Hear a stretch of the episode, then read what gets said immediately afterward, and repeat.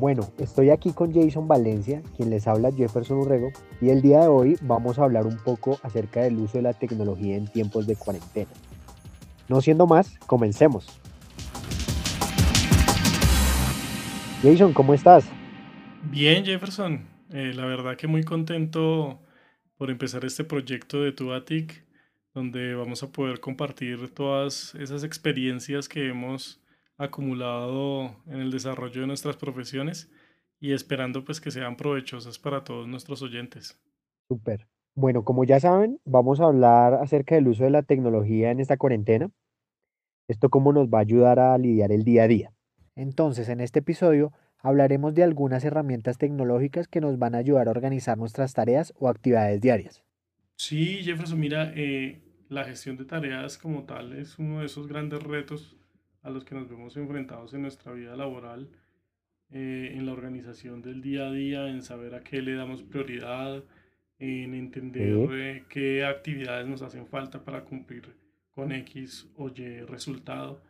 Y pues muchos hemos acudido a, a los POTSIS, no sé si recuerdas los POTSIS, que son los papelitos con, con adhesivo en la parte de atrás, pegándolos en nuestro monitor o pegándolos en las paredes de, de nuestra oficina con esas tareas ahí escritas a mano y una vez que se cumplía la tarea uno destruía el papelito y lo, lo botaba a la basura. Eh, digamos que esa fue mi primera experiencia en la gestión de tareas. Okay. Para pasar luego a, ahora sí a administrar mis tareas con, con herramientas de software. Recuerdo mucho, he pasado por varias ya, eh, las notas, notas para Windows y para Mac, que es como la emulación de esos POTSIS, pero en el escritorio de, de, los equipos de cómputo. Después llegué a encontrarme con Evernote. Evernote era una aplicación eh, mucho más robusta para la gestión de las tareas.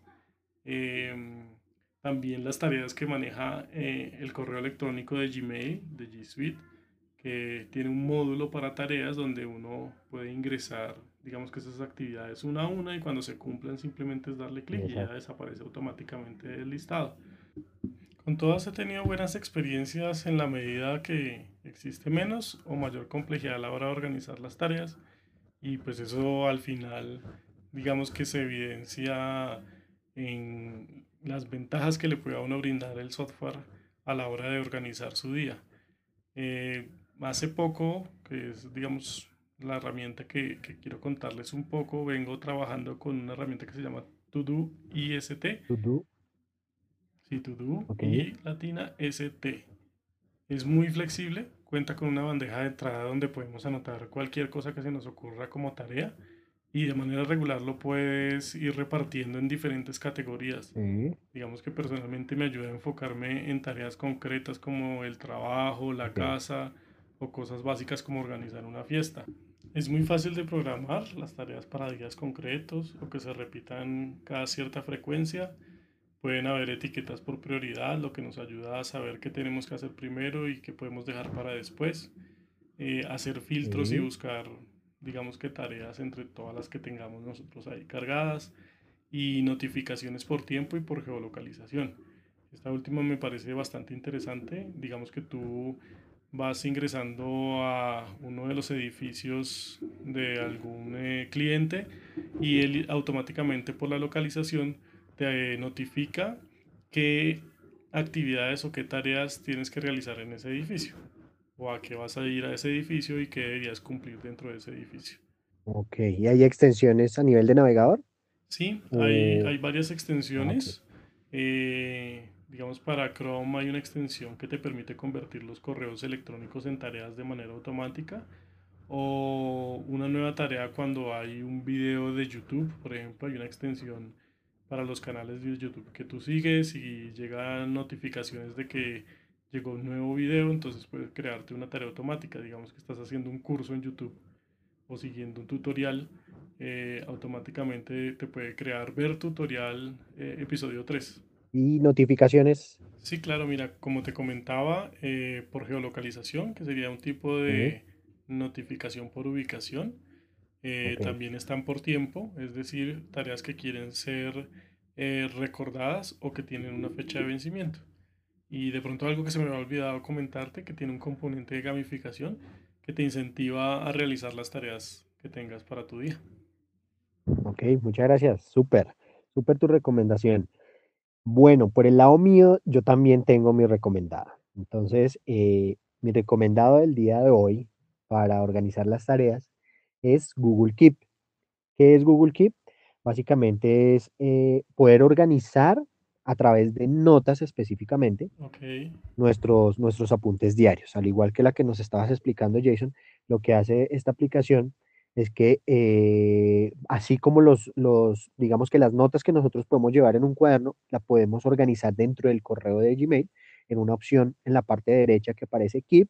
Se puede utilizar como acceso directo o se puede utilizar directamente ingresando a la página de, de Keep de Google. ¿Qué, qué facilidades tiene esta herramienta? Pues nos, nos, nos permite obviamente introducir texto, pues las notas que queramos, listas de tareas. Adicional, algo interesante que, que me parece es que se pueden insertar notas de voz. Entonces, de pronto, si, si no tenemos tiempo de escribir, simplemente le decimos recordar tal cosa, ahí queda guardado y, y se puede validar. También es muy chévere cuando uno está en reuniones y puede llegar a tomar fotos. Y esas fotos, pues normalmente se quedan en la galería.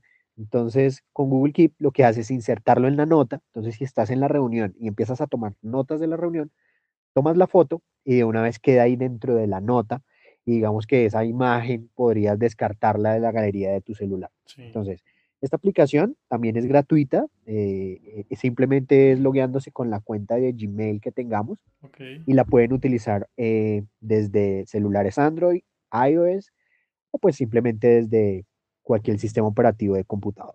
¿Vale? Ese es mi recomendado. Mm, Vale, Jefferson. eh, por último, quería comentarle a nuestros oyentes que hay infinidad de aplicaciones de software para la gestión de tareas en Internet, eh, más de las que hemos mencionado aquí. Sí. Los invito en ahorita en tiempo de cuarentena a probarlas para organizar nuestro trabajo. La verdad es que son una gran ayuda. Eh, entiendo que muchas veces estas requieren de un tiempo considerable de configuración y de apropiación. Sin embargo, eh, una vez configuradas empiezan a generar valor para tener un día muchísimo más organizado. Bueno, entonces estas son nuestras dos aplicaciones recomendadas del día de hoy para que las validen y escojan la de su preferencia. También contarles que para nosotros es importante tener la opinión de nuestros oyentes, ya sea con preguntas o sugerencias acerca de nuestro podcast. Para eso creamos dos mecanismos, son nuestras redes sociales. En Facebook nos pueden encontrar como Tuatic y en Twitter nos pueden encontrar como arroba Tuatic.